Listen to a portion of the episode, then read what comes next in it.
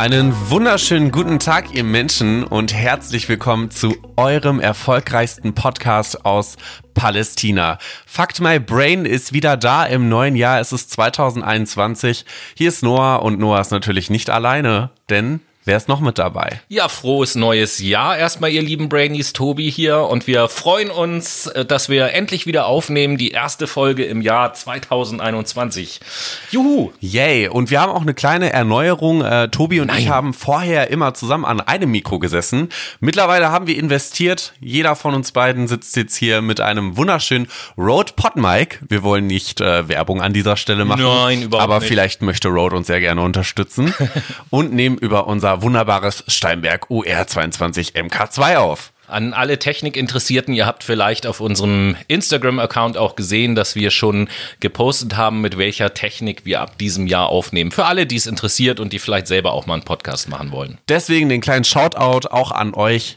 Folgt uns gerne auf Instagram, dort heißen wir Fuck My Brain. Wir sind über jeden Follower sehr erfreut. Das kann man auf jeden Fall mal sagen. Apropos über jeden Follower. Es gibt äh, zu Beginn diesen Jahres natürlich auch mal wieder ein paar Danksagungen beziehungsweise ein paar ja Neubrainies, von denen ich weiß zumindest. Jetzt Drei an der gespannt. Zahl in dieser Sendung. Deswegen gehen an dieser Stelle Grüße raus an einmal an den Michael, der uns mittlerweile hört, den Fabian und den Felix. Vielen, vielen Dank, dass ihr uns zuhört. Wir sind natürlich über jeden Zuschauer übelst erfreut, finden es mega geil, dass ihr uns tatkräftig mit euren Ohren unterstützt.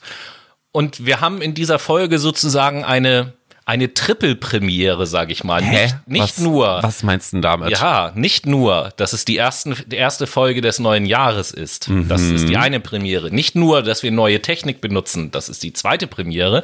Und die dritte Premiere ist, dass wir mit dieser Sendung heute den Auftakt machen zu einer neuen Themenreihe in unserem Podcast, nicht wahr? Auf jeden Fall, denn äh, Tobi und ich sind ja Psychologen des studierten Wesens. Dementsprechend äh, möchten wir heute auch wieder über oder was heißt wieder? Wir würden gerne heute den Einstieg machen in die Psychologie, in die Geschichte. Was denn das überhaupt? Eigentlich, eigentlich voll dumm so, weil wir haben ja, wir haben ja unseren Podcast tatsächlich genau aus dem äh, Grund ins Leben gerufen, dass wir gesagt haben, Mensch, Psychologie ist so ein Thema, was uns beide so ein bisschen verbindet. Lass uns doch mal einen Podcast mit einem psychologischen Schwerpunkt machen. Und natürlich haben wir in der Vergangenheit bei den meisten Themen immer Psychologie mit einfließen lassen, aber wir haben, was wir nie gemacht haben, ist wirklich Psychologie als solches zu thematisieren. Und da haben wir mal gesagt, das müssen wir irgendwann nach so einem guten Jahr, können wir damit eigentlich mal anfangen. Genau so ist es. Deswegen werden wir jetzt das dicke Lehrbuch aufschlagen und einfach mal in die äh, Geschichte der Psychologie reinsliden und uns mal angucken, was es da für wundertolle Themen gibt und was wir zusammen gemeinsam entdecken können. Genau, und ähm, ja, da haben wir uns heute, genau wie Noah das eben schon angedeutet hat, haben wir gesagt, als Auftakt für diese Sendung äh, oder für diese Reihe lohnt es sich natürlich erstmal zu schauen, was ist Psychologie denn überhaupt, wo kommt das her, wie ist das so entstanden, was gibt es da irgendwie so für Strömungen und womit beschäftigt sich das Ganze Ja, deswegen ne? machen wir doch einfach keinen Langkehrig drum, sondern Tobi, Psychologie ist? Ja, wenn man es einfach definieren will, ist Psychologie die Wissenschaft vom Verhalten und Erleben und den zugrunde liegenden mentalen Prozessen. Aha. So hört sich das in einer Definition an. Und aus der Definition abgeleitet, was hat denn die Psychologie für eine Aufgabe oder für ein Ziel? Was macht Psychologie? Das Verhalten und Erleben und natürlich auch die zugrunde liegenden mentalen Prozesse, also alles, was in eurem Kopf abgeht, zu beschreiben, zu erklären, vorherzusagen, zu beeinflussen und natürlich auch zu kontrollieren. ähm, ja, und gerade diese zweite Definition über die, über die Aufgaben finde ich ganz interessant. Da können wir ja vielleicht noch mal so ganz kurz auf die einzelnen Begriffe äh, eingehen. Da steht als erstes also diese ganzen Prozesse, die im Kopf abgehen, so hast du es ja ausgedrückt, zu beschreiben. Das ist letzten Endes etwas, was äh, oder ja, was die Wissenschaft erstmal oder alle Wissenschaften erstmal machen, die beschreiben erstmal Phänomene. Ne? Genau, richtig. Okay, was, äh, was war der zweite Begriff? Vor allen Dingen auch das ah, jetzt muss ich mal ganz kurz luschern, das vorher, das Erklären, das Erklären, ah, so, in der Wissenschaft ist es ja so, wir forschen, um Phänomene erklären zu können, um sie greifbar, plastisch machen zu können, um sie letztendlich halt auch verstehen zu können. So, und wenn man den Schritt halt gegangen ist, also mal ganz einfach ausgedrückt verstanden hat, wie der Mensch psychisch gesehen funktioniert, dann bin ich natürlich auch in der Lage, wenn ich bestimmte Umgebungsbedingungen kenne, Vorhersagen zu treffen. Und jetzt ist ganz wichtig aus meiner Sicht zu verstehen, dass Vorhersagen in der Wissenschaft immer nur, in Anführungsstrichen nur, mit Wahrscheinlichkeiten arbeiten. Ja, also mhm. Und die Wahrscheinlichkeiten liegen äh, meistens nie zu 100 Prozent. Ja, jeder, der sich irgendwie mit Wissenschaften auseinandersetzt, ist mit Sicherheit schon mal mit dem Prinzip der Normalverteilung äh, in Kontakt gekommen. Und das beschreibt das eigentlich ganz gut. Ja, dass man sagt, ja, normalerweise oder mit einer gewissen Wahrscheinlichkeit sind die Dinge so und so. Und ihr alle kennt ja auch den Spruch, Ausnahmen bestätigen die Regel. Ausnahmen gibt es natürlich immer. Und äh, jetzt kommen quasi deine beiden Lieblingsbegriffe. Nämlich das Beeinflussen und natürlich auch das Erklären. Ja, das Kontrollieren. das Konto. Oh, Entschuldigung. Macht ich, bin ja, ich bin ja heute wieder mit meinen Sprachstörungen dabei. 2021 haben, sind Siehst du, da geht schon wieder los. Ist ja auch egal. ähm, natürlich geht es auch darum, diese Prozesse beeinflussen zu können. Gucken wir uns beispielsweise mal den äh, Bereich Psychotherapie an. So hm. versuchen hm. wir vor allen Dingen auch durch Forschungsergebnisse Patienten zu stabilisieren und denen Hilfe anbieten zu können. Das heißt, wir versuchen sie so zu beeinflussen, dass es ihnen wieder besser geht. Und letztendlich können wir auch das Kontrollieren damit ermöglichen. Und in dem Zusammenhang ist es halt ganz, ganz wichtig, wenn wir das Wort beeinflussen hören, gerade wenn es um uns als Menschen geht, niemand wird gerne beeinflusst, dann konnotieren wir das meistens negativ. Irgendwie, dass eine Beeinflussung immer was Negatives ist. Das ist aber natürlich Blödsinn. Beeinflussen ist erstmal ein völlig neutrales Wort. Und die Frage ist ja immer, auf welche Art und Weise wird etwas beeinflusst. Und ich sag mal, in der Psychotherapie ist es idealerweise so, dass es eine positive Beeinflussung ist. Und ähm, wo haben wir noch Beeinflussung? In der Werbung beispielsweise haben Ganz wir auch klar. natürlich eine Beeinflussung. Und da kann es natürlich sein, dass es für uns letzten Endes irgendwie eine negative Beeinflussung dahingehend ist, dass wir irgendwie dazu gebracht werden, Dinge zu kaufen, vielleicht die wir überhaupt gar nicht brauchen, um jetzt nur mal ein Beispiel zu nehmen. Ja, es werden Reize gesetzt, um Produkte tatsächlich attraktiver zu machen, als sie eigentlich sind.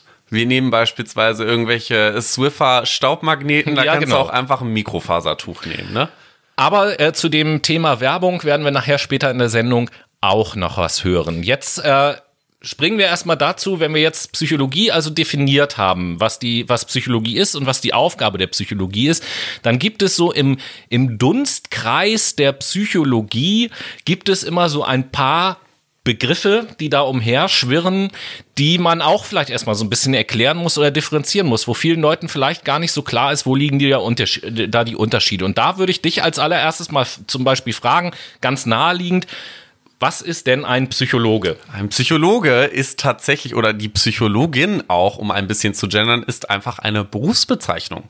Und die tritt ein, sobald du den Bachelor in Psychologie gemacht hast. Das bedeutet, es beschreibt eigentlich nur ein Berufsfeld, was extrem weit ist. Also der Psychologe ist ähm, über das Alltagsohr gehört, in der Regel der Psychotherapeut. Da stellen sich wahrscheinlich die meisten vor, da kommen wir aber gleich nochmal zu. Aber der Schein trügt. Denn äh, Psychologen können sowohl in der Therapie als auch in der Wirtschaft, als auch in der Schule, im Kindergarten, im Gefängnis, in der sozialen Arbeit mit Jugendlichen und so weiter und so fort in der Werbung, wie du schon gerade eben gesagt hast, eingesetzt werden. Also es ist die bloße Berufsbezeichnung. Tatsächlich ist es, glaube ich, so, jedenfalls zu meiner Studienzeit war es noch so, ist jetzt schon ein paar Jahre her, dass ähm, von allen Psychologen nur ungefähr 40 Prozent überhaupt in irgendeinem therapeutischen Kontext arbeiten und 60 Prozent aller Psychologen in ganz anderen Bereichen da arbeiten. Siehst du mal.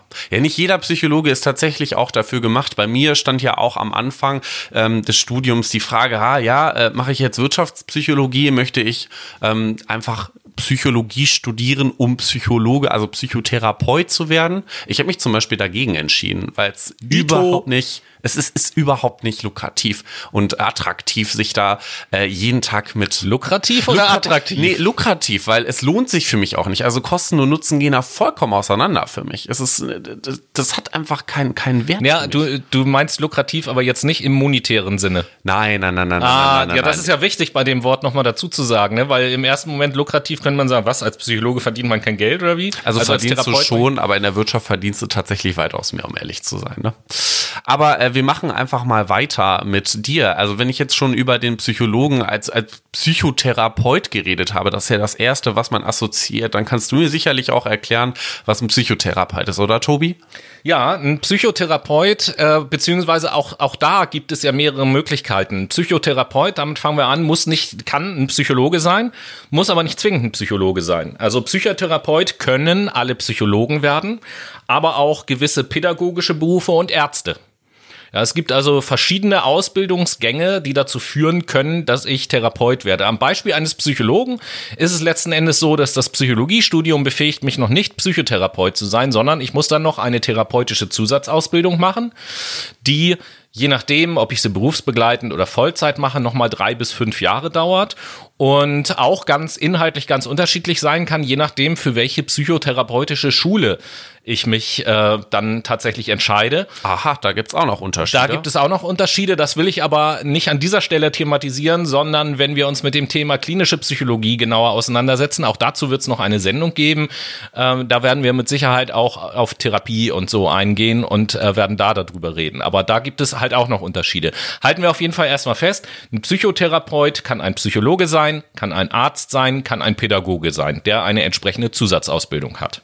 So, so ist das also. Und wo wir gerade bei den Ärzten sind, ein weiterer Begriff, der in dem Dunstkreis der Psychologie immer auftaucht, ist der Begriff des Neurologen. Was Oh, ist das denn? Der Neurologe. Ja, der Neurologe setzt sich zwar auch anteilig mit der Psychologie auseinander, hat aber auch ein völlig anderes Einsatzgebiet und einen völlig anderen Ausbildungsgrad als ein Psychologe, hat also etwas komplett anderes studiert.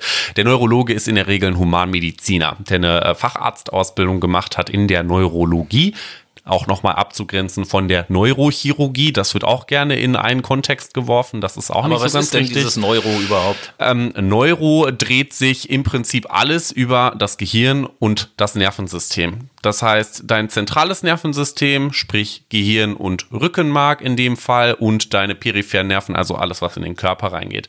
Ja, äh, ich habe schon gesagt, der Neurologe ist ausgebildeter Humanmediziner. Ähm, die Neurologie generell beschäftigt sich so grundlegend eigentlich mit der Anatomie und Physiologie des Gehirns. Was heißt das? Also dem Aufbau und der Funktionsweise des Gehirns, aber auch mit der Neuropathologie, also mit der Krankheitslehre des Gehirns und natürlich auch den dementsprechenden Therapiemaßnahmen. Meinen wir zum Beispiel Medikamenteneinnahme bei Epilepsie.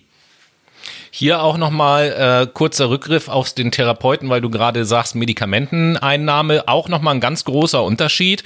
Wenn ich einen Therapeut habe, der Psychologe ist, der darf halt keine Medikamente verschreiben oder Pädagoge. Wenn ich einen Therapeut habe, der Arzt ist, der darf Medikamente verschreiben. Auch nochmal so ein Unterschied. Der Hintergrund ist nämlich, dass Mediziner innerhalb ihres Studiums die Pharmakologielehre haben, also die Lehre mit Medizin, also mit Heilmitteln umgehen zu können, beziehungsweise Medikamenten in dem Fall.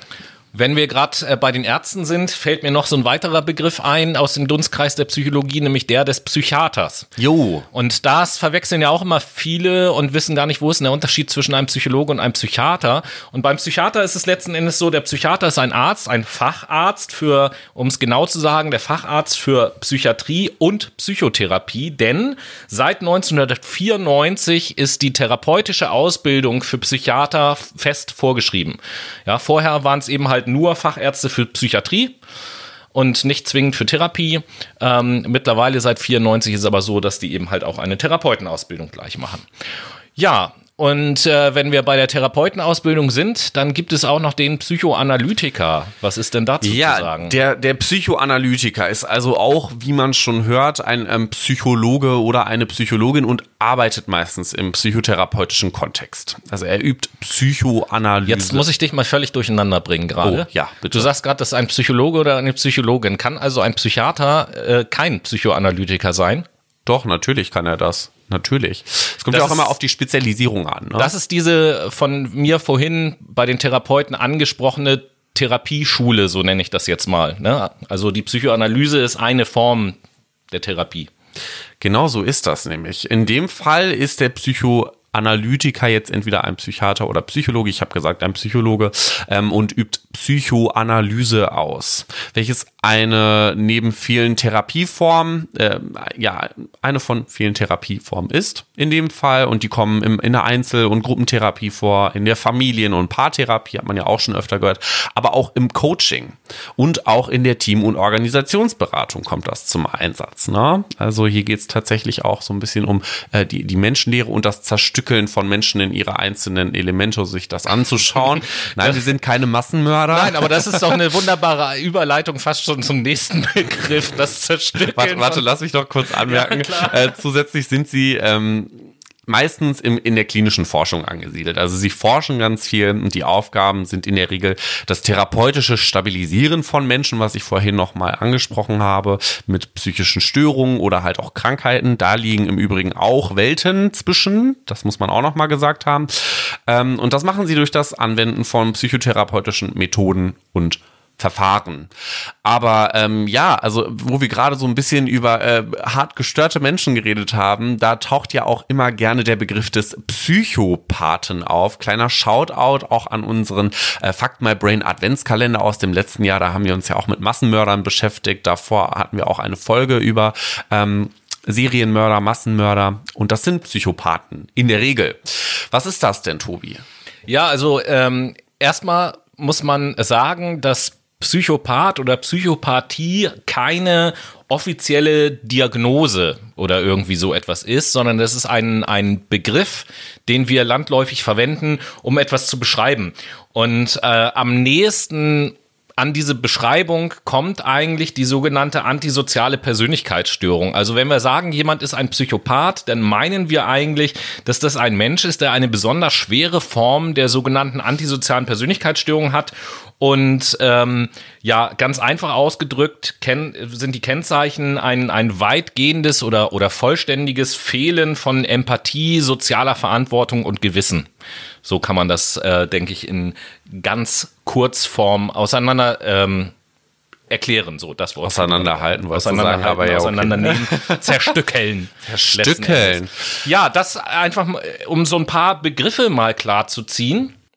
Ja, und ähm, als nächstes würde ich ganz gern so ein bisschen da übergehen. Wir haben schon vorhin gesagt, was die Aufgabe der Psychologie, dass wir uns jetzt einfach mal anschauen, wenn man Psychologie studiert, ähm, was für unterschiedliche Fächer gibt es denn in diesem Studiengang und womit beschäftigen sich diese Fächer tatsächlich? Und da muss man als allererstes sagen, dass man das erstmal grob einteilen kann in drei verschiedene Bereiche. Es gibt die sogenannten Grundlagenfächer, es gibt Anwendungsfächer und dann gibt es noch sogenannte kleinere Fächer. Und die wollen wir einfach mit euch zusammen jetzt mal so ein bisschen durchgehen und fangen an mit den Grundlagenfächern. Uhu. Und etwas, was wir eben schon so ein bisschen inhaltlich gehört haben, ist die sogenannte Biopsychologie.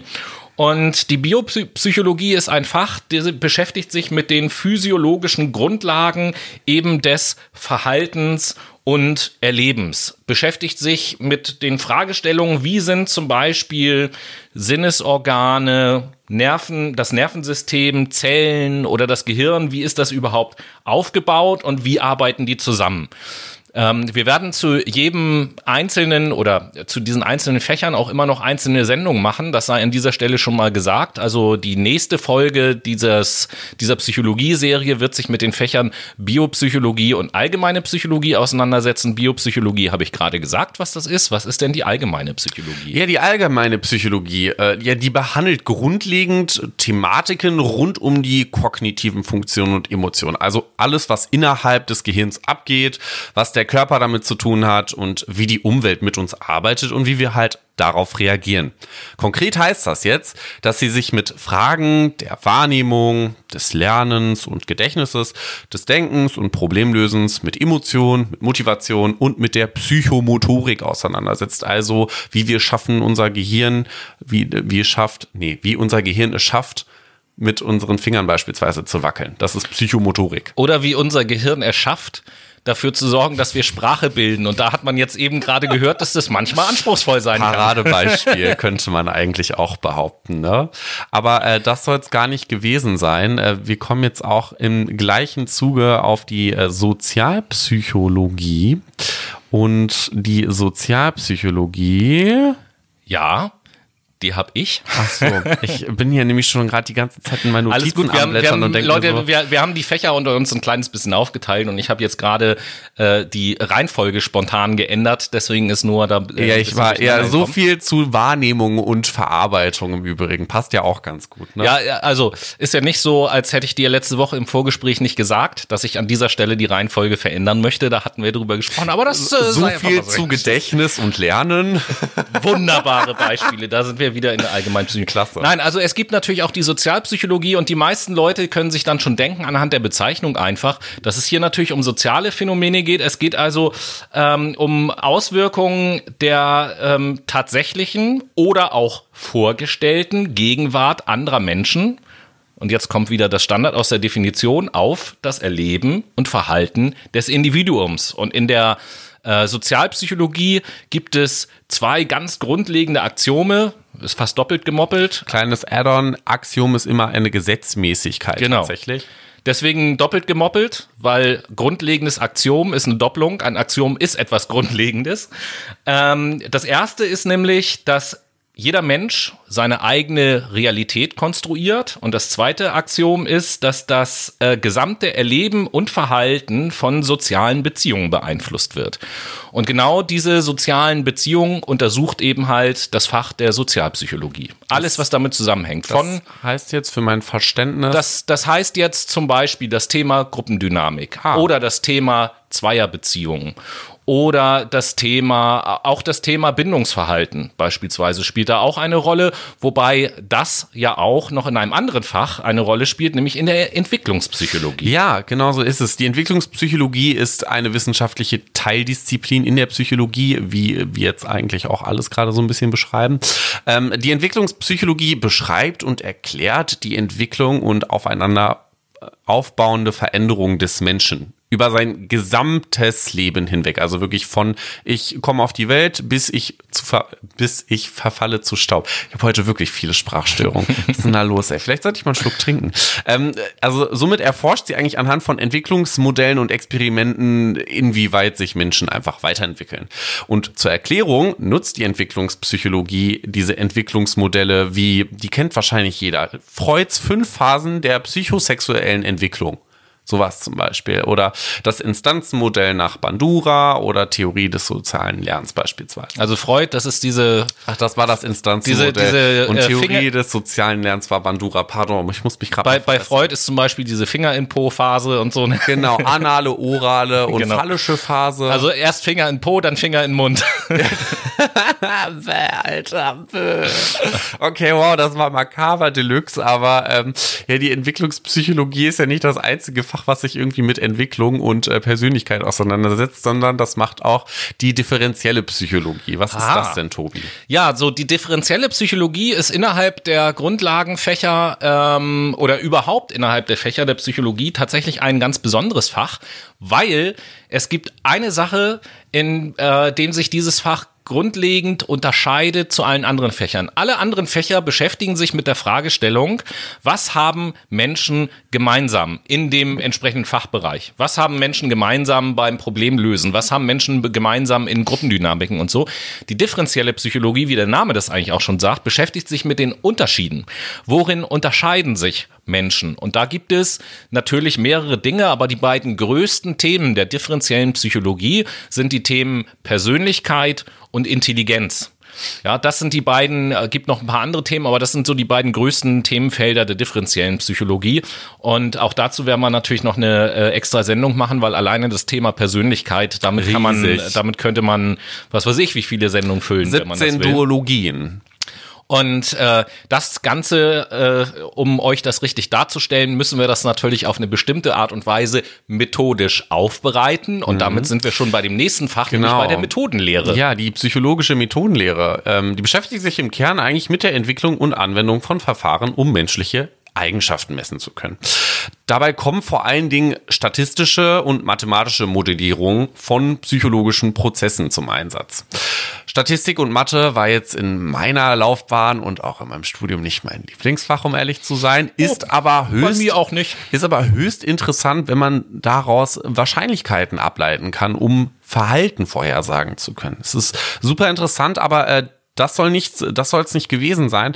Ähm, das Design von Forschungsstudien und äh, Analysen und Interpretationen von empirisch-psychologischen Daten. Was ist empirisch? Empirisch bedeutet auf Erfahrungen basierend, ähm, kommen da auch zum Einsatz. Also das ist so die Schnittstelle zwischen allen allgemeinen Grundfächern wie Mathe und Statistik und den psychologischen Grund- und Anwendungsfächern. So kann man das in der Kürze eigentlich äh, sagen. Also geht es da so ein bisschen um die Fragestellung, was ist ein psychologischer Test? Was ist das überhaupt? Ja, genau, sowas kommt da zum Wie funktioniert das? Und vor allen Dingen, vor allen Dingen, wenn ihr äh, schon mal irgendwie so einen Test gemacht habt, geht's ja bei der Methodenlehre unter anderem auch darum, hey, okay, da können Berechnungen angestellt werden, dann kommt irgendeine Zahl raus. Was bedeutet denn diese Zahl überhaupt? Wie ist die zu interpretieren? Ja, und äh, methodisch geschickt, du hast eben schon gesagt, vielleicht sollte ich mal was trinken, um die Gedanken zu ordnen. Ich würde einfach mal sagen, äh, das machen wir jetzt. Wir oh gönnen oh ja. uns eine kurze Pause und euch eine kurze Pause. Wir werden kurz was trinken und ihr zieht euch jetzt am besten einfach mal ein bisschen Mucke rein.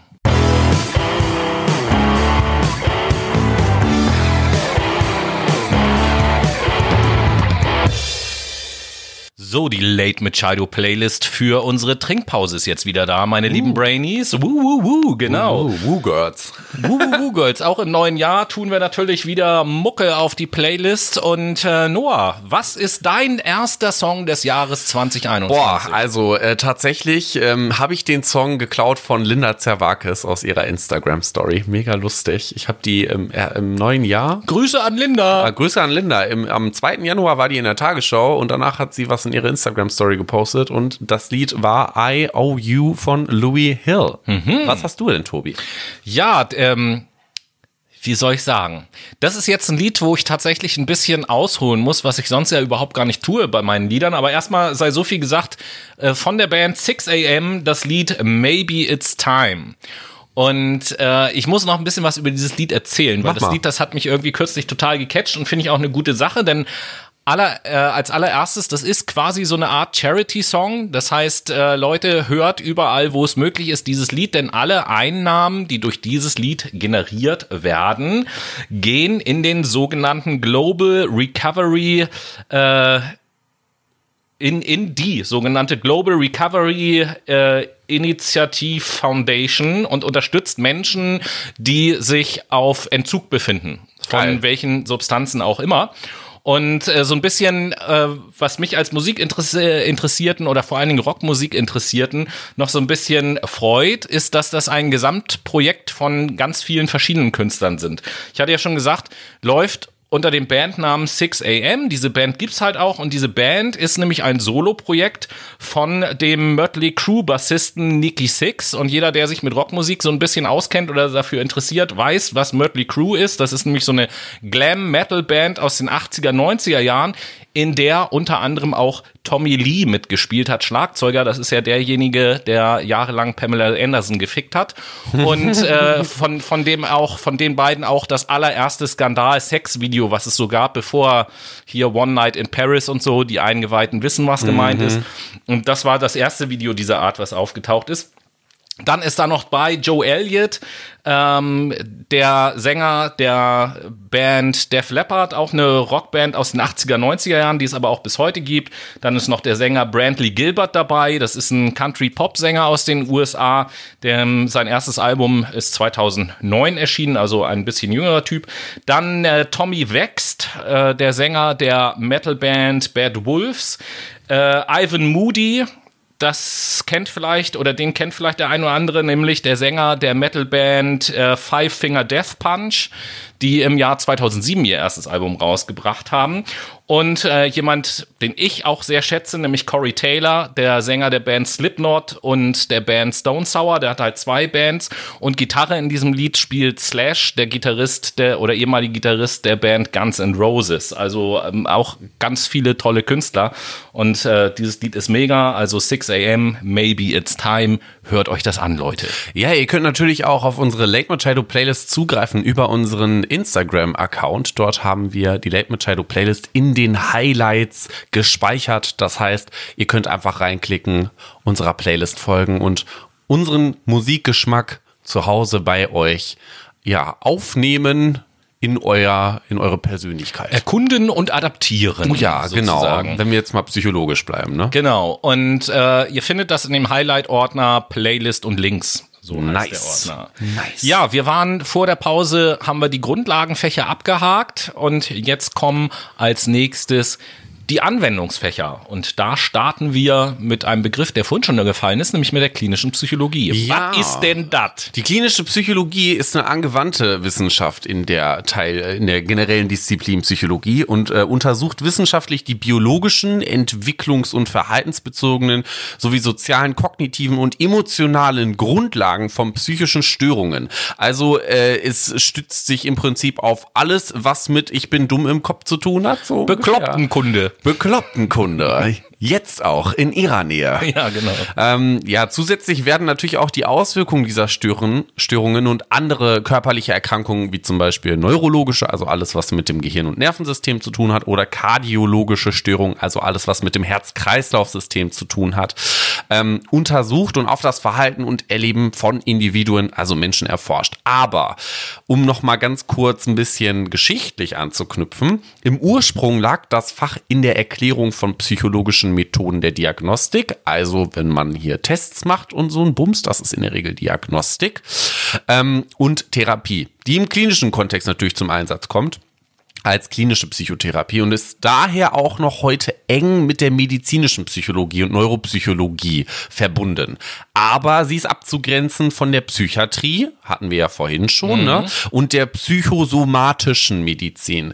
Ähm, die gleichen sich zwar so ein bisschen mit der klinischen Psychologie an, aber tatsächlich sind die eher so Forschungsgegenstand der Medizin. Genau, das kann man zur klinischen Psychologie sagen. Ähm, die klinische Psychologie hat tatsächlich auch so ein bisschen Anwendung in der pädagogischen Psychologie und darüber wird Tobi jetzt was erzählen. Ja, da gibt es ja Verknüpfungspunkte, ne? weil es gibt als psychische Erkrankungen ja auch beispielsweise irgendwelche Lernschwächen oder sowas und da sind sicherlich die Schnittmengen, denn äh, die pädagogische Psychologie, das könnt ihr euch von der Begrifflichkeit her schon denken, ähm, beschreibt und erklärt natürlich psychologische Komponenten von Erziehung, Unterricht, Lernen, Sozialisation und diesen ganzen Geschichten. Ja, alles das, was man auch unter dem Begriff Pädagogik eigentlich versteht. Lernen, beibringen, erziehen, all das, damit beschäftigt sich die pädagogische Psychologie.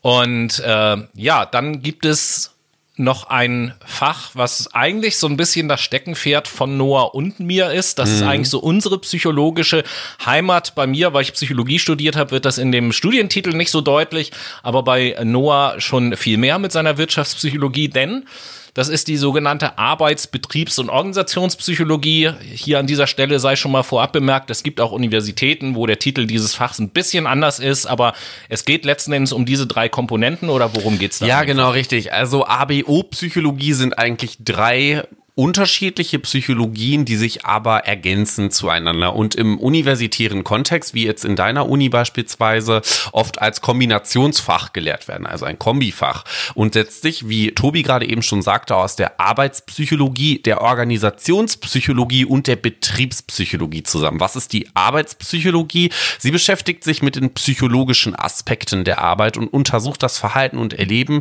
von Menschen bei der Arbeit, aber auch in Abhängigkeit zu den Arbeitsbedingungen, also beispielsweise der Organisation, in der man arbeiten geht, der Arbeitsaufgabe, also das, was ich da mache, und der Leistungsvoraussetzung, also die Voraussetzungen, die ich mitbringen muss, um überhaupt diese Tätigkeit machen zu können.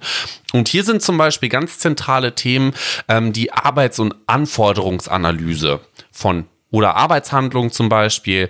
Motivation ist tatsächlich ein ganz großes Thema in der Arbeitspsychologie. Ne? Wie kann ich Mitarbeiter motivieren, damit sie auch gerne zur Arbeit kommen und die Wirkung von Tätigkeiten, die ich ausführe. Zum Beispiel in dem Fall, warum kriegen Menschen einen Burnout, wenn sie einen bestimmten Beruf ausüben? Wahrscheinlich, weil sie das nicht mit Sinn und Verstand machen, aber das sei mal dahingestellt. Die Organisationspsychologie ist auch Bitte, ja. Ja, zum Thema Ja. Arbeitspsychologie, weil du gerade gesagt hast, warum kriegen Leute einen Burnout, wenn sie einen bestimmten Job machen oder so.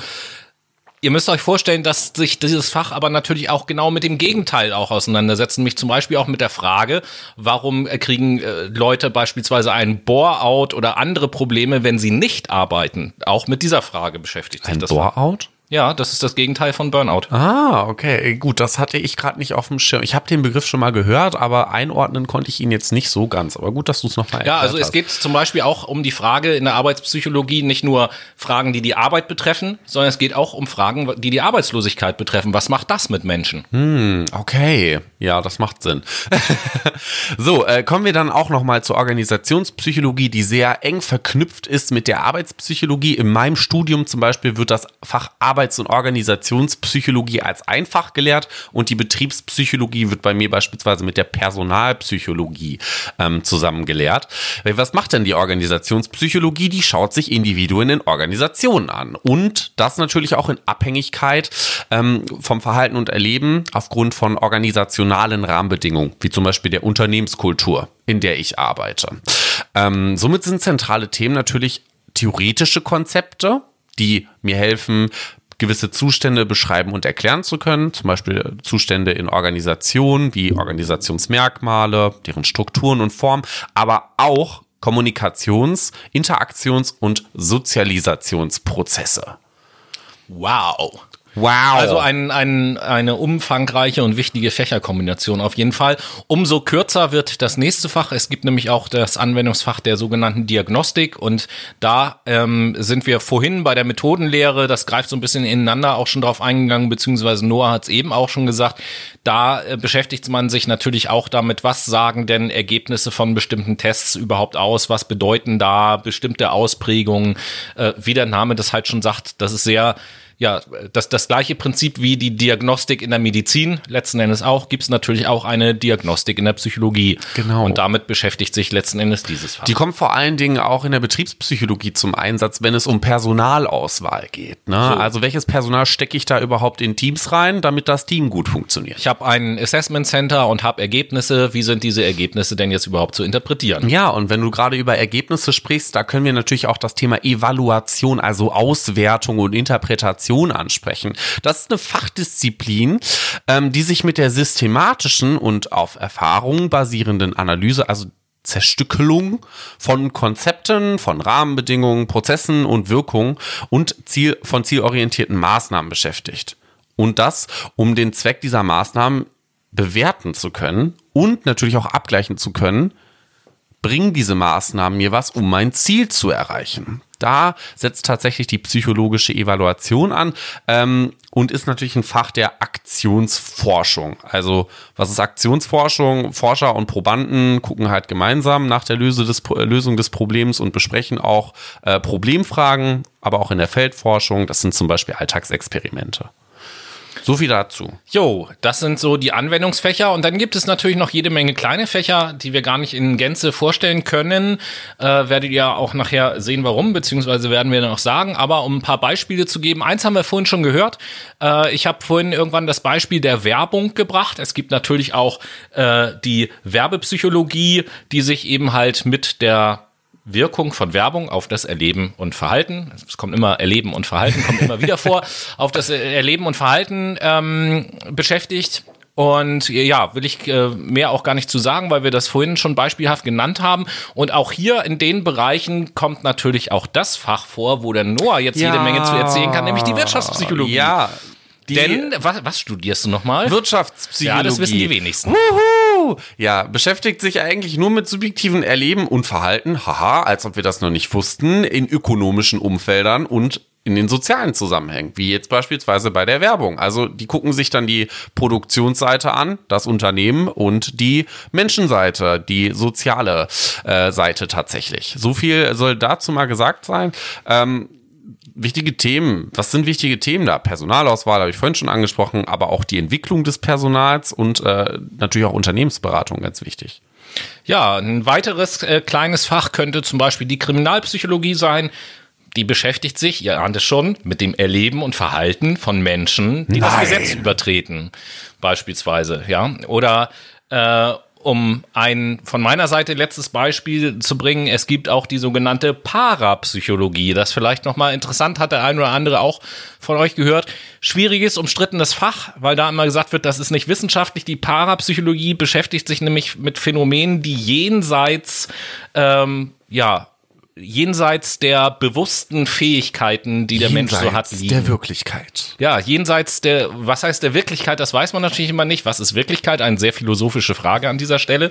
Ja, die beschäftigt sich halt so mit Sachen äh, wie, keine Ahnung, Gedankenübertragung äh, oder äh, in die Zukunft sehen oder sonst irgendetwas. Also etwas, was fast schon sehr spirituell ist, versucht, äh, die auf wissenschaftliche Ebene zu heben. Und ich glaube tatsächlich, es gibt in ganz Deutschland an den Universitäten gibt es ein Institut. Ich bin mir jetzt nicht ganz sicher. Ich meine, das ist in Freiburg oder so an der Universität. Ich weiß aber nicht ganz genau. Ein Institut für Parapsychologie an einer Universität, wo man wirklich Parapsychologie studieren kann. Man kann da drin zwar keinen Abschluss machen oder so, aber man kann das quasi als freiwilliges freiwilliges Wahlfach in seinem Studium mit dazu wählen letzten Endes. Es gibt auch Lehrbücher der Parapsychologie. Ähm, ich selber sage ich jetzt mal ganz vorsichtig, stehe dem eher skeptisch gegenüber. Aber hm. hast du noch Beispiele für kleinere Fächer? Jo, interkulturelle Psychologie, auch als Völkerpsychologie tatsächlich äh, benannt, schaut sich das Erleben, Denken und Verhalten von verschiedenen Kulturen an. Also wie unterschiedlich sind Kulturen zueinander, voneinander. Äh, vor allen Dingen guckt man sich da Verhaltensaspekte und Erlebnisaspekte an. Also wie nehmen diese Menschen wahr und wie verhalten die sich zum Beispiel. Ein konkretes Beispiel dafür wäre, dass in Deutschland es völlig normal ist, Danke zu sagen. In China verbeugt man sich.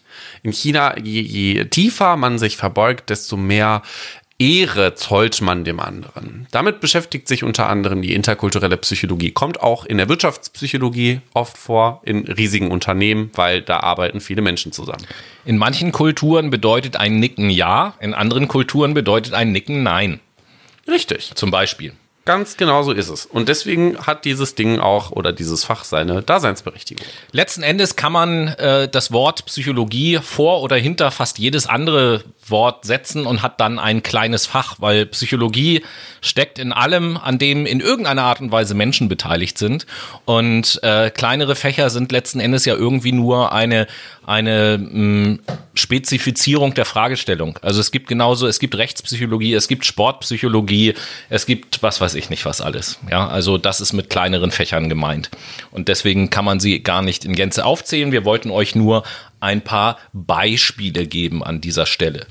Ähm, ja, jetzt haben wir ausführlichst jo. in der ersten Hälfte der Sendung sozusagen darüber geredet, was ist denn Psychologie überhaupt und womit beschäftigt sich das alles was so? gibt es überhaupt für also Fächer? Sehr breit aufgestellt. Ihr seht also, um das nochmal kurz zusammenzufassen, das Gebiet der Psychologie ist riesig. Wenn ihr Bock auf einen vielfältigen Beruf habt und eine echt gute Menschenkenntnis mitbringt und ein hohes Interesse vor allen Dingen daran, Menschen zu verstehen und unterschiedliche Prozesse zu verstehen, dann ist das vielleicht das Richtige für euch.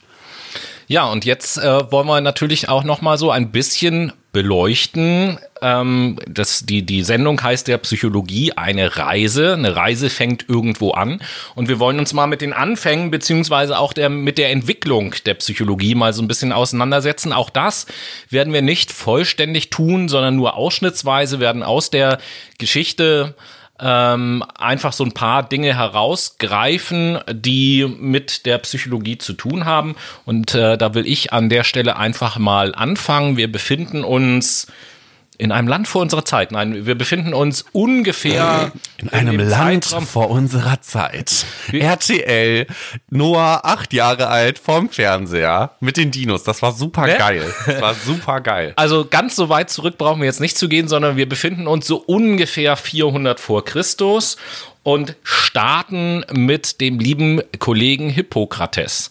Hat vielleicht der ein oder andere schon mal gehört. Ähm, der Hippokrates von Kos, so heißt er, hat gelebt ungefähr von 460 bis 370 vor Christus in dem Zeitraum. Und ähm, ist euch vielleicht gar nicht so sehr ähm, im Bereich Psychologie schon mal über den Weg gelaufen, sondern vielmehr im Bereich der Medizin, weil es wird immer von dem hippokratischen Eid gesprochen beispielsweise oder auch Eid des Hippokrates, der ähm, ja die, die Grundlage des moralisch-ethischen Verhaltens von Medizinern bildet. Heute äh, wird der Begriff eigentlich so ein bisschen irrtümlich verwendet, weil ähm, der hat sich natürlich im Laufe der Zeit weiterentwickelt und seit 1948 gibt es die sogenannte Genfer Deklaration des Weltärztebundes und das ist eigentlich das, worauf sich Ärzte heute stützen, aber landläufig wird immer noch vom Eid des Hippokrates gesprochen. Und dieser Hippokrates, der hat etwas begründet, was sich Temperamentslehre nennt. Und äh, die beruht auf seiner sogenannten Vier-Säfte-Lehre. So nennt sich das Ganze. Ja, das hat jetzt nichts jetzt mit Traubensaft und Apfelsaft und sonst irgendetwas zu tun, ne? Cocktails. So, sondern das hat was mit Körpersäften zu tun. Und jetzt kommt noch ein zweites Element dazu. Es gab noch einen zweiten Menschen, der heißt nämlich Galenos von Pergamon. Und Galenos von Pergamon hat diese Körpersäfte, diese vier, die ich euch auch gleich vorstellen würde, mit vier verschiedenen Temperamenten verknüpft. Und ähm, hat die beiden haben dann sozusagen in ihrer Entwicklung gesagt, je nachdem, welcher von den vier Körpersäften in einem Menschen äh, vorherrschend ist, der bestimmt auch das grundlegende Temperament, was dieser Mensch hat. Und äh, es wurde unterschieden zwischen vier Körpersäften, nämlich dem roten Blut und bei Menschen, wo das rote Blut vorherrschend ist, die werden als Sanguiniker bezeichnet. Und das bedeutet, dass das eher heitere, lebhafte, aber auch leichtsinnige Menschen sind. Das ist der erste Saft. Der zweite Saft ist der sogenannte weiße Schleim. Da kann man jetzt an was Falsches denken. Ja, natürlich kann man okay. das. Ähm, und diese Menschen nennt man Phlegmatiker. Das habt ihr vielleicht schon mal gehört. Das ist ja auch ein Wort. Das ist nicht, ich, es geht nicht um die Flecken auf deinem Bettler. Ähm, ah, geil. Passt auch nicht so ganz zusammen mit der Temperamentsbeschreibung, merke ich dann gerade, aber dazu kommen wir gleich. Oh. Aber ähm, Phlegmatiker ist ja tatsächlich ein Begriff, der sich bis heute gehalten hat. In der Beschreibung von Menschen, da sagt man auch, Mensch, äh, sei doch nicht so phlegmatisch. Das beschreibt letzten Endes Leute, die eher langsam und ruhig sind und vielleicht auch so ein bisschen, ja, schwerfällig. Der dritte Saft ist die sogenannte schwarze Galle. Das entspricht dem Temperament des Melancholikers und Melancholie, das ist natürlich ein Begriff, den wir auch bis heute benutzen. Der kommt da so ein kleines bisschen her und beschreibt Menschen, die eher schwermütig, trübsinnig sind, traurig, ähm, sehr misstrauisch und kritisch. Und dann gibt es den vierten Saft, nämlich die gelbe Galle und das beschreibt das Temperament des Cholerikers. Und äh, Choleriker sind ja Leute, die leicht erregbar sind, ähm, unausgeglichen, jähzornig und auch schnell wütend werden. Gleich erregbar, äh, jetzt nicht an Penis denken oder so, sondern wirklich erregbar. Ich hasse meinen cholerischen Penis. erregbar im Sinne von schnell aggressiv werden. Ja, genau. Das ist, äh, das ist letzten Endes damit gemeint. Und das ist mit dieser Temperamentslehre äh, gemeint. Heute wissen wir natürlich, okay, die menschliche Persönlichkeit ist doch ein bisschen komplexer als einfach nur diese vier Temperamente. Aber wenn man sich einfach mal vorstellt, und so muss man das alles betrachten, was wir erzählen, äh, aus der Geschichte, wenn man sich einfach mal vorstellt, was denn so der Wissensstand und die wissenschaftlichen Möglichkeiten der Menschen 400 vor Christus war, dann ist das schon eine sehr fortschrittliche, ein sehr fortschrittliches Gedankenkonstrukt. Und wenn wir uns auch heutzutage Persönlichkeitstests mal anschauen, populäre Persönlichkeitstests, was weiß ich, Disk-Modell zum Beispiel, dann stellt man fest, auch da haben wir vier Bereiche, die gewissermaßen parallel laufen, genau zu diesen vier Temperamenten, die ich gerade eben beschrieben habe. Genau, so ist es nämlich. Ja, womit geht's weiter? Tatsächlich äh, geht es weiter. Ich äh, würde eher Aristoteles gerne vorziehen als Platon, wenn das für dich in Ordnung ist. Ja, dann äh, so, mach. Ja, das wäre ja deins in dem Fall. Äh, ach so, Aristoteles, ja, okay. Aber weil Aristoteles in der Zeit ja etwas nach Platon kommt, deswegen, äh, ne? 385 vor Christus, wir sind vor Christus, ne? Je höher die Zahl, desto früher ist das vor Christus. Ach so, ja. Ähm, was ihr natürlich nicht sehen könnt, wir haben uns hier eine kleine Zeittafel auf den äh, Desktop gezogen, damit wir das so ein bisschen äh, visualisieren können. Ja gut, äh, dann fange ich mit Platon an. Kein Problem. Ja, wer war Platon eigentlich? Platon ist ein griechischer Philosoph gewesen. Geiler Job. Sitzt mal auf dem Stein, macht sich Gedanken. Ja, genau so ist es nämlich. Äh, Philosophie kennen wahrscheinlich viele so im Kontext äh, herumphilosophieren. Philosophieren äh, oder Philosophie generell ist halt die Lehre oder die Liebe zur Weisheit. Also man hat na, Mm. man hat geschaut, dass man sich selber erkunden kann, Gedenk, äh, Gedanken nachvollziehen kann und äh, wie der Mensch denkt und so weiter und Sich so selber fort. erkunden, das ist ja auch geil. Mm, Das ist richtig geil. Ich sag's dir. Ähm, und Platon hatte tatsächlich eine richtig geile Vorstellung. Er hatte nämlich die Vorstellung, dass Menschen, wenn sie auf die Welt kommen, den Sitz ihrer Seele und ihrer, ihres Geistes, also ihrer geistigen Funktion, alles, was mit dem Denken zu tun hat und alles, was so mit dem Fühlen zu tun hat, im Gehirn sitzt. Richtig geil tatsächlich, dass er schon in dieser frühen ähm, Zeit dran gekommen ist. Und das ist natürlich diese angeborene Vorstellung, ne? um das nochmal ganz klar auf den Punkt zu bringen. Aber äh, Also der Mensch kommt schon mit angeborenen Vorstellungen auf die Welt. Genau, was ich nämlich gerade eben schon sagte. Aber in dem Kontext kann man auch, äh, wie ich gerade eben Tobi eigentlich animieren wollte, über Aristoteles zu Ja. reden, über Aristoteles reden. Jetzt bin ich Aristoteles und, und sag, nein. Warum? Ich mache mir über dieselben Sachen Gedanken. Ich habe auch zufälligerweise ungefähr zur selben Zeit gelebt wie Platon, aber ich sage, der Mensch hat eben keine angeborenen Vorstellungen und der Sitz und das Zentrum seelischer und geistiger Funktion ist das Herz und nicht das Gehirn. Und hier sehen wir schon äh, fast schon auch ein philosophisches Problem zwischen Platon und Aristoteles. Ja, das wird in, in vielen Bereichen sind ja die beiden immer welche, die zitiert werden, auf die geschaut wird und die sich dann oftmals gegenseitig, heute würde man sagen, so ein kleines bisschen gebettelt haben, Philosophie-Battle quasi. Und bis heute weiß man ja auch überhaupt gar nicht, waren das wirklich zwei getrennte Personen oder war das eine und dieselbe Person? Keine Ahnung, kann man heute nicht mehr nachvollziehen.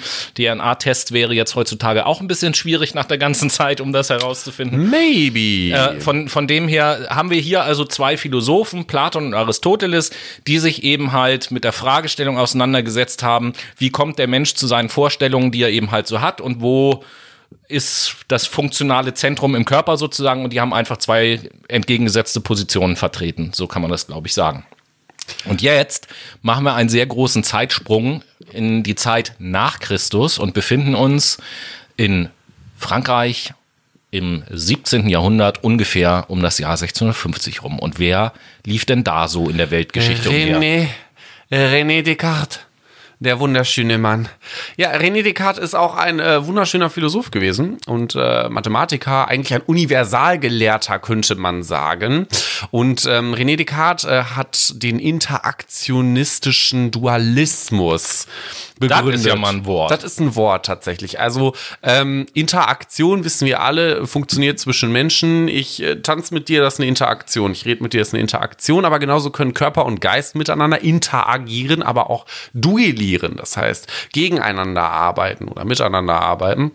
Ähm, und der interaktionistische Dualismus, wenn man das jetzt konkret an einem Beispiel benennt, ähm, ist, wenn eine Person gekitzelt wird, so werden die Reize vom materiellen Körper, das war seine Vorstellung, registriert und weiter zum Gehirn geleitet. Bis dahin eigentlich ganz logisch, auf dem Stand sind wir heute in der Medizin auch. Aber an irgendeiner Stelle wirken die materiellen Prozesse dann auf den immateriellen Geist ein und erzeugen ein Kitzelerlebnis. Also Körper und Geist werden zweigeteilt. Das ist eigentlich so seine Vorstellung und ich sag's mal so, also der Gedanke ist nicht dumm, aber es ist halt eigentlich verknüpft.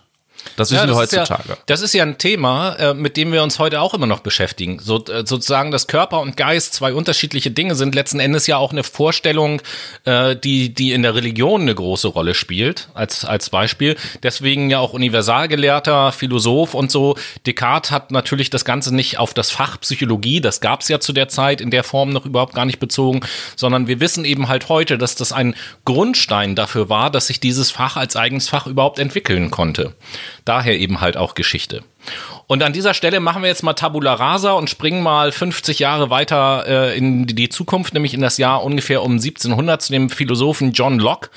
Und äh, ich habe schon gesagt, Oder auch gerade eben Locke genannt von mir. Ich habe gerade eben schon gesagt, Tabula rasa ist so ein Begriff, der bei ihm ganz wichtig ist, weil er hat nämlich gesagt, und das ist ja auch die Bedeutung von Tabula rasa, dass die Seele bei der Geburt ein unbeschriebenes Blatt ist. Also, dass jeder Mensch als weißes Blatt auf die Welt kommt und erst durch das Leben sozusagen seine Vorstellungen, Ansichten und so weiter und so fort äh, entwickelt. Ups. Ich habe drauf gewartet. Ja, das ist, ich muss ja, diese Erwartungshaltung muss ich ja mittlerweile erfüllen. Ich fühle mich schon so richtig unter Druck teilweise und, und frage mich selber, wann passiert's. Naja, wie auch immer. Also Tabula Rasa, John Locke, nächste Station. Und jetzt äh, springen wir nochmal gute 70 Jahre nach vorne. Wir sind jetzt also Ende des 18. Jahrhunderts im Jahre 1770.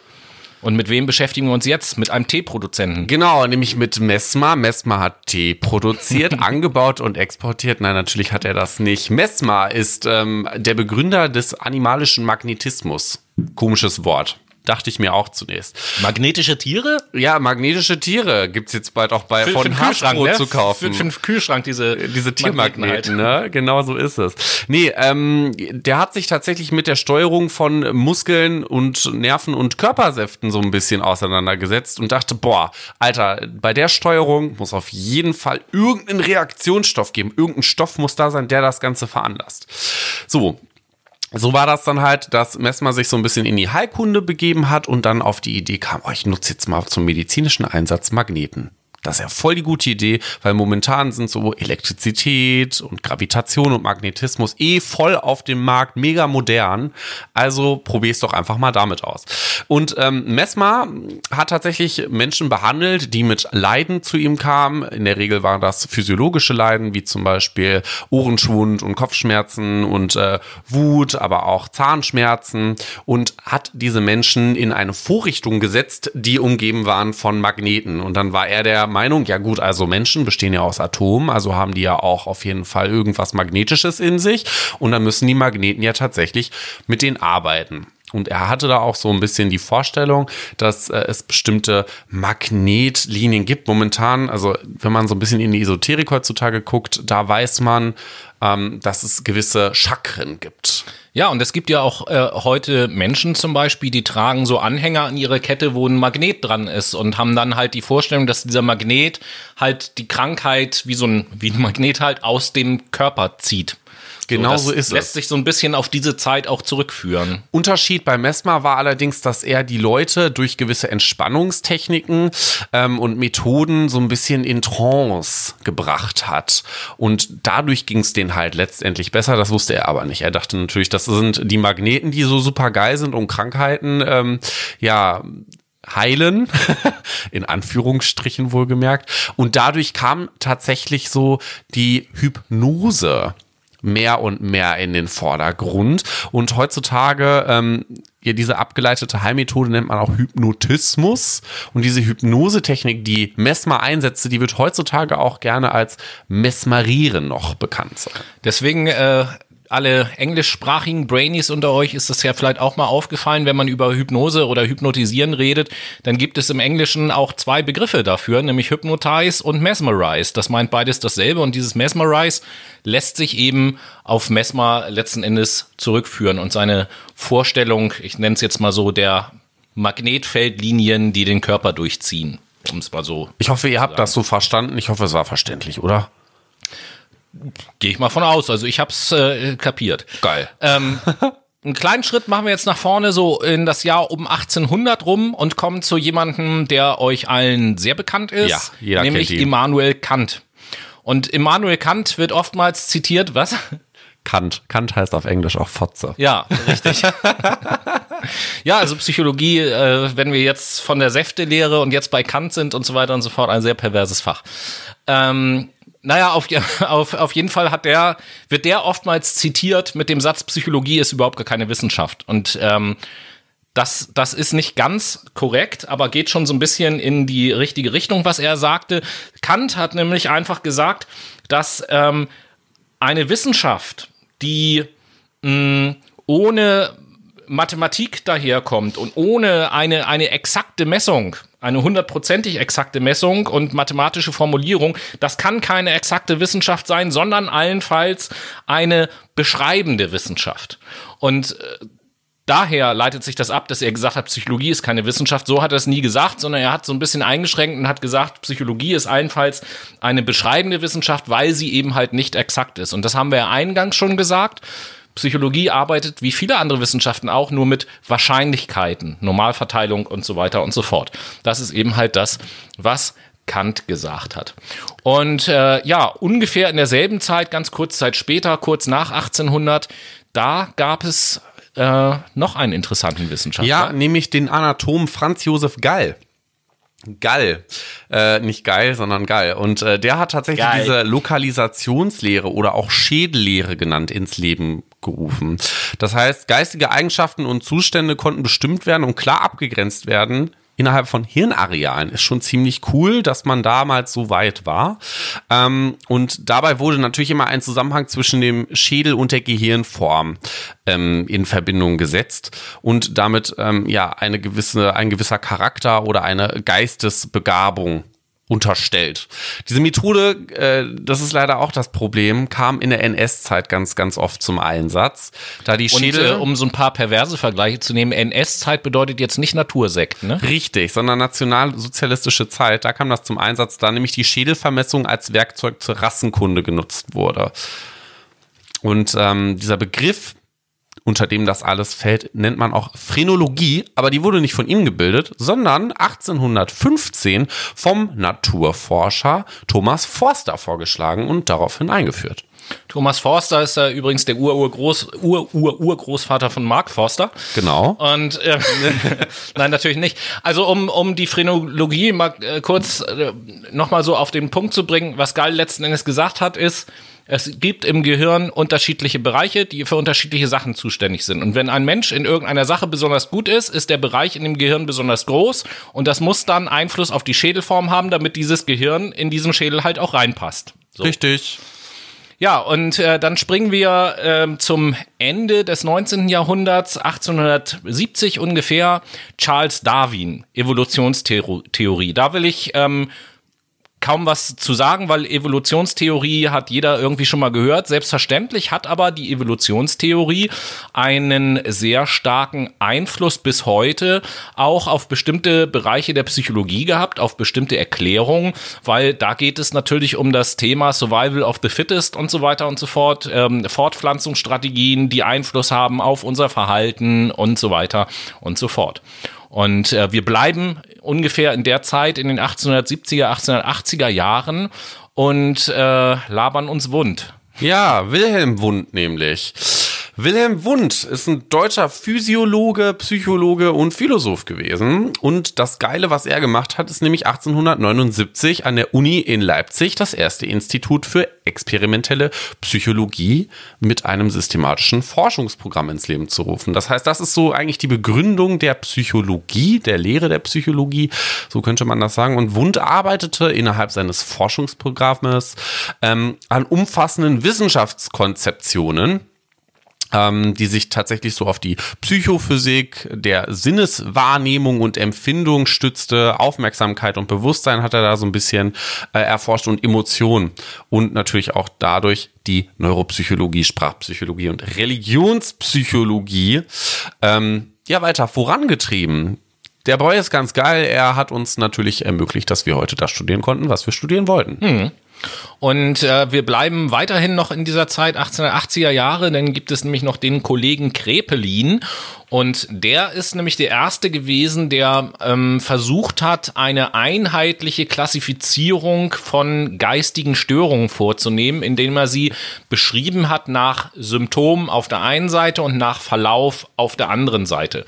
Äh, heute haben wir so schöne äh, Systeme wie das äh, DSM-5 und das ICD-10 oder 11, weiß ich jetzt nicht genau, auf welchem Stand wir da sind. Das sind so die Systeme, nach denen heute Krankheiten beschrieben werden und Krepelin hat das ähm, als allererste sozusagen so ein bisschen begründet und eine systematische Beschreibung geistiger Störungen vorgenommen.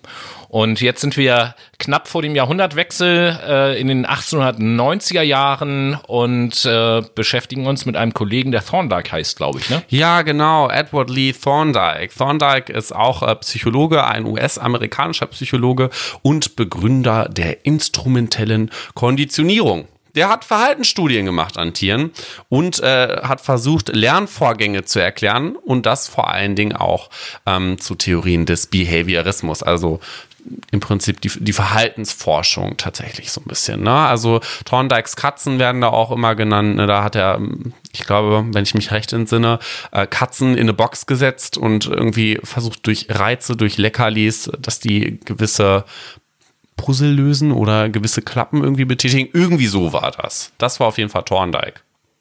Also der hat, äh, glaube ich, dieses Trial and Error ähm, geht halt auf ihn zurück, Versuch und Irrtum. Mhm, genau ja. so ist es. Ja. Also ein letzten Endes ein Lernprinzip. Wir kommen auch gleich noch zu einem zweiten Lernprinzip, was ein paar Jahre später ähm, erdacht wurde. Wird Noah gleich noch was zu sagen. Aber dazwischendurch ist noch jemand äh, auf die Bühne der Psychologie sozusagen gekommen, der bis heute auch ganz starken Einfluss auf die Psychologie, aber noch viel mehr auch auf die Psychotherapie hatte, nämlich der Kollege Freud um den Jahrhundertwechsel herum, um 1900 herum, nämlich der Begründer der Psychoanalyse. Und das haben wir ja vorhin schon eingangs als Thema gehabt, Psychoanalytiker als Therapieform geht eben halt zurück auf die Lehren von Freud und ähm, mit äh, Finger in Po und Finger in Mund haben wir vorhin schon gesagt. Aber äh, vielleicht kennt der eine oder andere von euch auch das Konzept von S-Ich und Über-Ich beispielsweise. Das sind so Konzepte, die Freud sich erdacht hat. Und zu guter Letzt in unserer kleinen historischen Reise haben wir jetzt noch den Herrn Pavlov.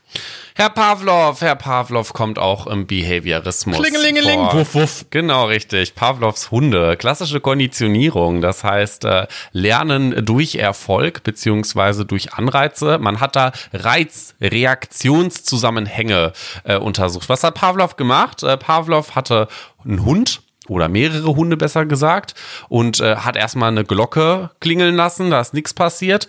Dann hat er Essen rausgestellt und dann haben die Hunde natürlich gemerkt, oh geil, mh, hm, Essen, jo, und haben dann gespeichelt und er hat das dann so verknüpft, dass er die Glocke mit dem Essen gleichgesetzt hat. Das heißt, die Hunde konnten dann merken, oh ja, geil, es klingelt, das heißt, jetzt gibt's Essen und irgendwann hat er nur noch die Klingel läuten lassen und dann dachten die Hunde immer noch, geil, jetzt gibt's Essen und haben gespeichert und das haben sie so oft gemacht, ähm, dass er dadurch im Prinzip ja Verhalten einspeisen konnte in die Köpfe dieser Hunde, also dass sie Verhalten lernen konnten. Ähm, ja. Stichwort äh, Verhalten verändern oder beeinflussen und kontrollieren, ne? Hatten wir ja vorhin in der Definition. Genau so ist es nämlich. Gut, äh, da gibt es natürlich auch noch andere, ich sag mal, Konsequenzen beziehungsweise Muster, die dann dazukommen, zum Beispiel Löschung. Also irgendwann, wenn du so auf die Glocke abgespielt hast, merken die Hunde auch, der Junge will mich wohl verarschen. So, hier gibt's gar kein Essen, ich höre jetzt mal auf zu speicheln. Also so sowas kommt auch damit rein. Aber äh, so viel dazu. Puh, das war eine, ein rasanter Ritt durch die Geschichte der Psychologie und bevor wir uns jetzt unterschiedliche Perspektiven gönnen, gönnen wir uns jetzt allererstes ein kleines Päuschen. Yay.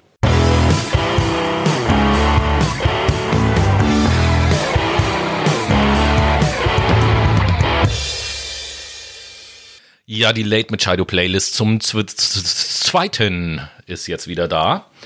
Und äh, ja, Noah, was ist dein zweites Lied, was du auf die Playlist haust? Oh, ein echt schönes Lied tatsächlich. Gut morgens äh, aufzustehen und sich das Lied reinzuziehen, da kriegt man gute Laune. Eyes on You heißt das Lied und ist von Mosaic MSC. Wie sieht's jawohl, bei dir jawohl, aus? Jawohl, jawohl. Äh, ich habe ein etwas älteres Lied aus, auch aus der etwas rockigeren Fraktion. Die Älteren von euch werden sich an das Lied erinnern, nämlich von der Band Ugly Kid Joe, das Lied Cats in the Cradle. Ja, und äh, damit kommen wir zu unserem vorletzten Themenabschnitt sozusagen, nämlich mit den unterschiedlichen Perspektiven, die die Psychologie einnehmen kann. Was meine ich damit? Es gibt ja für äh, bestimmte Phänomene einfach unterschiedliche Erklärungsansätze. Wir haben vorhin von unterschiedlichen Fächern geredet. Und äh, in diesen unterschiedlichen Fächern hat man halt auch unterschiedliche Erklärungsmöglichkeiten, unterschiedliche Perspektiven. Es gibt unterschiedliche Therapieformen, haben wir auch schon darauf hingewiesen. Und jede Therapieform hat auch ihre eigenen Erklärungen über die Entstehung von Erkrankungen und so weiter und so fort. Und da gibt es jetzt eine Handvoll ganz ähm, ja, klassischer oder beziehungsweise zeitgenössischer Perspektiven, die wir euch so ein bisschen vorstellen wollen und euch immer sagen wollen, wie ist denn das Menschenbild in dieser Perspektive? Ähm, wo ja, was, was ist der, die Ursache für ein bestimmtes Verhalten laut dieser Perspektive? Genau. Und was sind so die Untersuchungsschwerpunkte und die Themen? Und äh, Noah fängt an, euch etwas zu erzählen über Ja. die biologische Perspektive. Ja, die biologische Perspektive entspringt natürlich so ein bisschen aus der Biologie. Ist ja klar, ne? Deren Menschenbild ist eher so passiv, das heißt, der Mensch fügt sich in die Natur ein und ähm, die Verhaltensdeterminante, also so die äh, Sichtweise tatsächlich, was unser Verhalten bestimmt, ist eher darauf zurückzuführen, dass wir von unserer Mama und unserem Papa DNA vererbt bekommen und damit äh, stützt sich die Biologie tatsächlich oder die biologische Perspektive eher so auf biochemische Prozesse. Vor allen Dingen guckt sie sich die Prozesse im Gehirn an und im Nervensystem und äh, hat dann so eher die Forschungsthemen. Ja, wie funktioniert zum Beispiel eine Nervenzelle? Wie heben wir unsere Hand? Wie funktioniert Denken durch ähm, Transmitter? Ne? Sowas ist eher da der zentrale Fokus. Und äh, wir können ja auch weitergehen und können uns in diesem Zuge die, ich kann das nicht lesen, psychodynamische die Perspektive. das. psychodynamische Perspektive. Die, angucken, psychisch, ja. die, die psychodynamische Perspektive, die sieht den Menschen als Instinkt getrieben und äh, hat mit der biologischen Perspektive gemeinsam, dass zum einen die Erblichkeit mein Verhalten vorher bestimmt und auch ganz früh erworbene Erfahrungen und beschäftigt sich mit äh, unbewussten Trieben, inneren Konflikten und äh, ja, sieht das Verhalten des Menschen sozusagen als Ausdruck von unbewussten Motiven. Und äh, eine nächste Perspektive, die hast du vorhin schon mal so ein bisschen ins Spiel gebracht. Die das ist behavioristische. Genau. Das heißt, hier geht es hier geht es um Reaktionen auf Stimulus, auf Reize. Das heißt, hier guckt man sich Reizreaktionsvorgänge an und wie diese modifiziert, also verändert werden können. Das heißt, hier schaut man sich vor allen Dingen die Umwelt an. Ne? Wie wird unser Verhalten bestimmt und ausgelöst durch die Umwelt und durch gewisse Stimulus, also Reizbedingungen.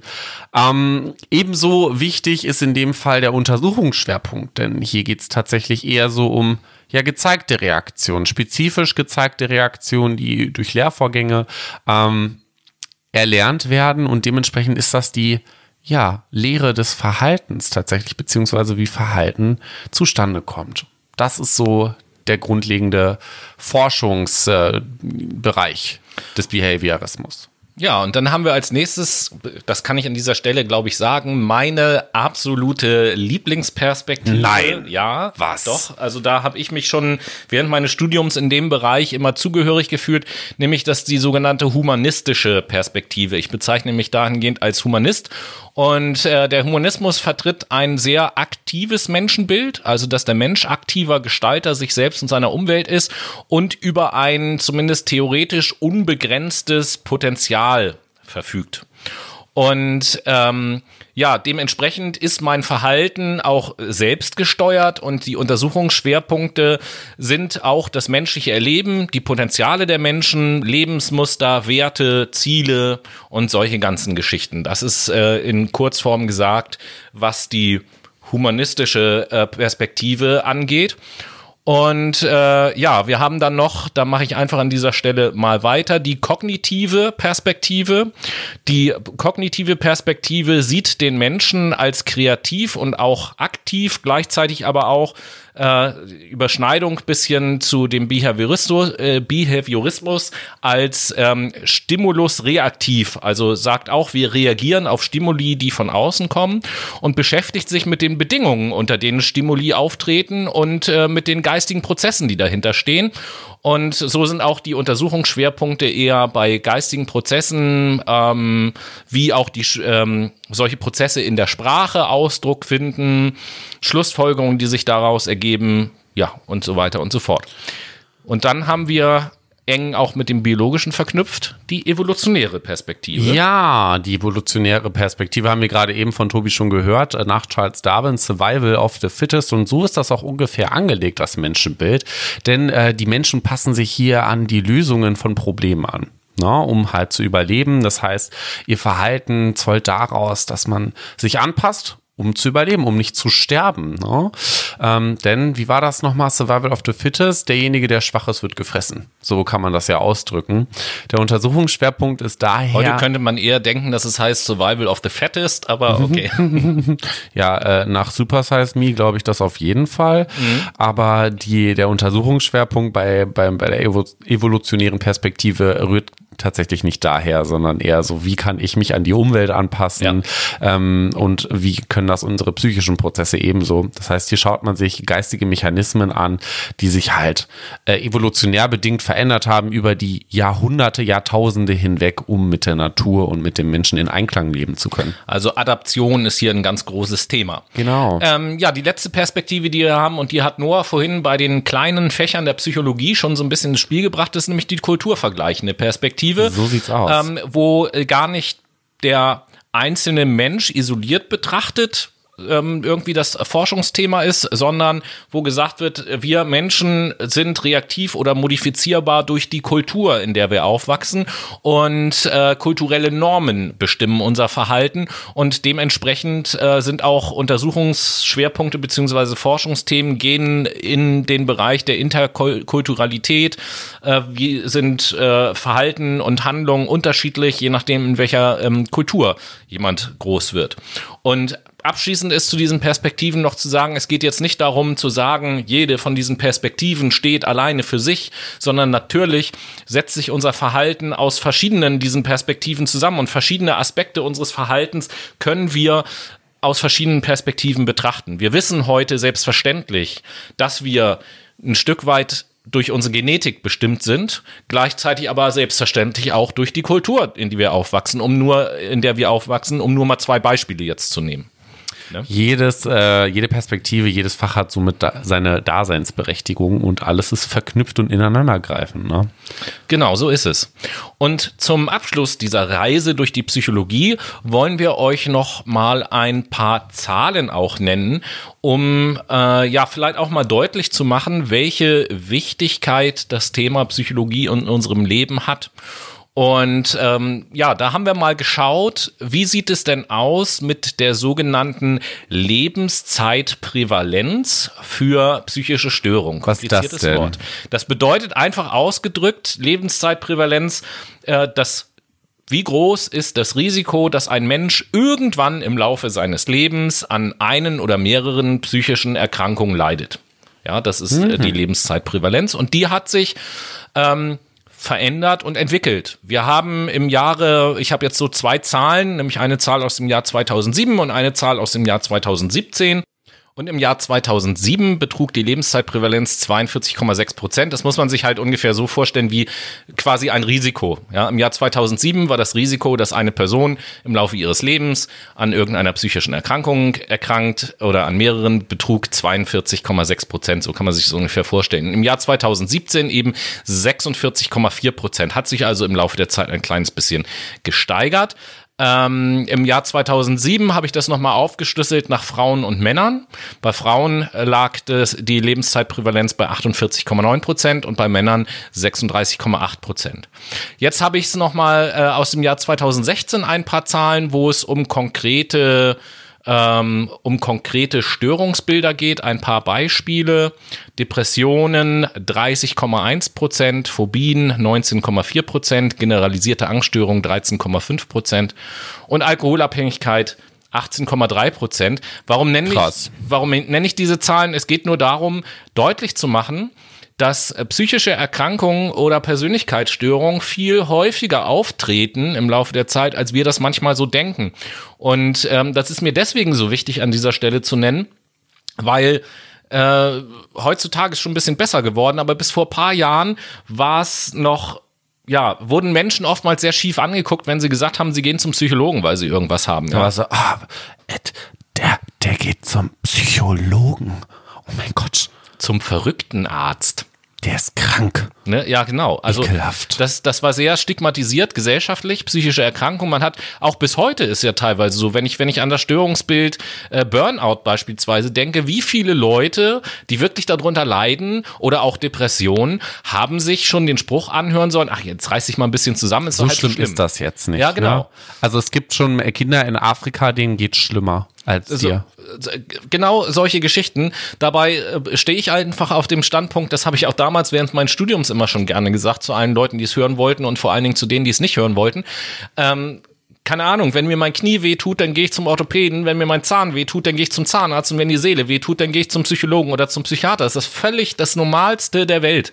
Ja, und glücklicherweise denken mittlerweile viele Leute so, aber leider auch immer viele noch nicht. Und äh, diese Zahlen sollten einfach verdeutlichen, dass äh, diese Problematiken, und das ist jetzt nur ein kleiner Ausschnitt, verbreiteter sind, als man eben halt manchmal so denkt. Und ähm, auch Noah hat euch noch ein paar Zahlen mitgebracht. Ja, ich habe mich nämlich damit beschäftigt, wie das im Kontext der Arbeit aussieht. Also ähm, wie zum Beispiel psychische Erkrankungen einen Anteil haben an den arbeitsbedingten Gesundheitsbeschwerden. Und äh, tatsächlich sind psychische Erkrankungen für circa 19 Prozent aller Fehlzeiten verantwortlich. Sollte man gar nicht 19 glauben. Prozent. 19 Prozent im Jahre 2019. Hört sich jetzt nicht so viel an, aber Nee, auf ja, das ist ein 83 Fünftel. ja, eben. Das ist halt schon viel. Das, was halt auch schwer ist, ist, äh, wenn man sich die Arbeitsunfähigkeitstage im Durchschnitt anguckt, wenn man eine psychische Erkrankung hat.